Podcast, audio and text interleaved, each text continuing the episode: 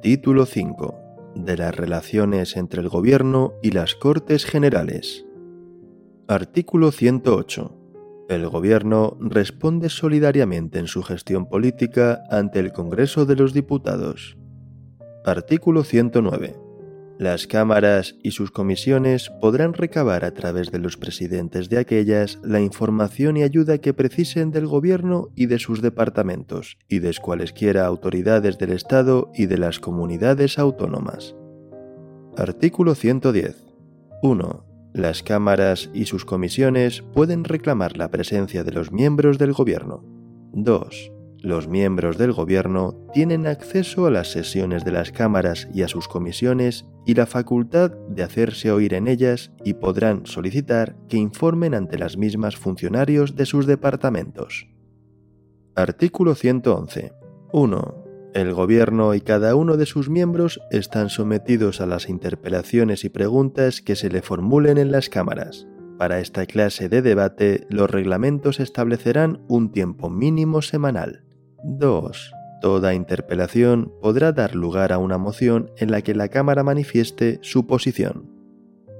Artículo 112.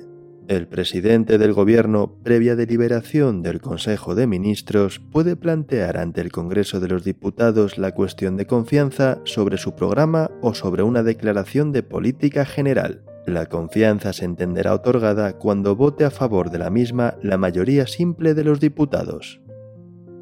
Artículo 113. 1 el Congreso de los Diputados puede exigir la responsabilidad política del Gobierno mediante la adopción por mayoría absoluta de la moción de censura. 2. La moción de censura deberá ser propuesta al menos por la décima parte de los diputados y habrá de incluir un candidato a la presidencia del Gobierno. 3. La moción de censura no podrá ser votada hasta que transcurran cinco días desde su presentación. En los dos primeros días de dicho plazo podrán presentarse mociones alternativas. 4. Si la moción de censura no fuera aprobada por el Congreso, sus signatarios no podrán presentar otra durante el mismo periodo de sesiones. Artículo 114. 1. Si el Congreso niega su confianza al Gobierno, éste presentará su dimisión al Rey procediéndose a continuación a la designación de presidente del Gobierno según lo dispuesto en el artículo 99. 2. Si el Congreso adopta una moción de censura, el Gobierno presentará su dimisión al rey y el candidato incluido en aquella se entenderá investido de la confianza de la Cámara a los efectos previstos en el artículo 99. El rey le nombrará presidente del Gobierno. Artículo 115. 1. El presidente del Gobierno, previa deliberación del Consejo de Ministros y bajo su exclusiva responsabilidad, podrá proponer la disolución del Congreso, del Senado o de las Cortes Generales que será decretada por el Rey. El decreto de disolución fijará la fecha de las elecciones. 2. La propuesta de disolución no podrá presentarse cuando esté en trámite una moción de censura. 3 no procederá a nueva disolución antes de que transcurra un año desde la anterior, salvo lo dispuesto en el artículo 99, apartado 5. Artículo 116. 1. Una ley orgánica regulará los estados de alarma, de excepción y de sitio y las competencias y limitaciones correspondientes. 2. El estado de alarma será decretado por el Gobierno, mediante decreto acordado en Consejo de Ministros por un plazo máximo de 15 días, dando cuenta al Congreso de los Diputados reunido inmediatamente al efecto y sin cuya autorización no podrá ser prorrogado dicho plazo. El decreto determinará el ámbito territorial a que se extienden los efectos de la declaración.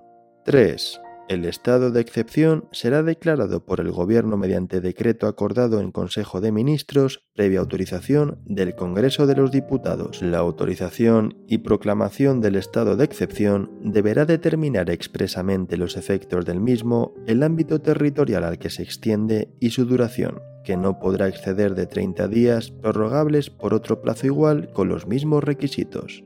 4 El estado de sitio será declarado por la mayoría absoluta del Congreso de los Diputados a propuesta exclusiva del Gobierno. El Congreso determinará su ámbito territorial, duración y condiciones.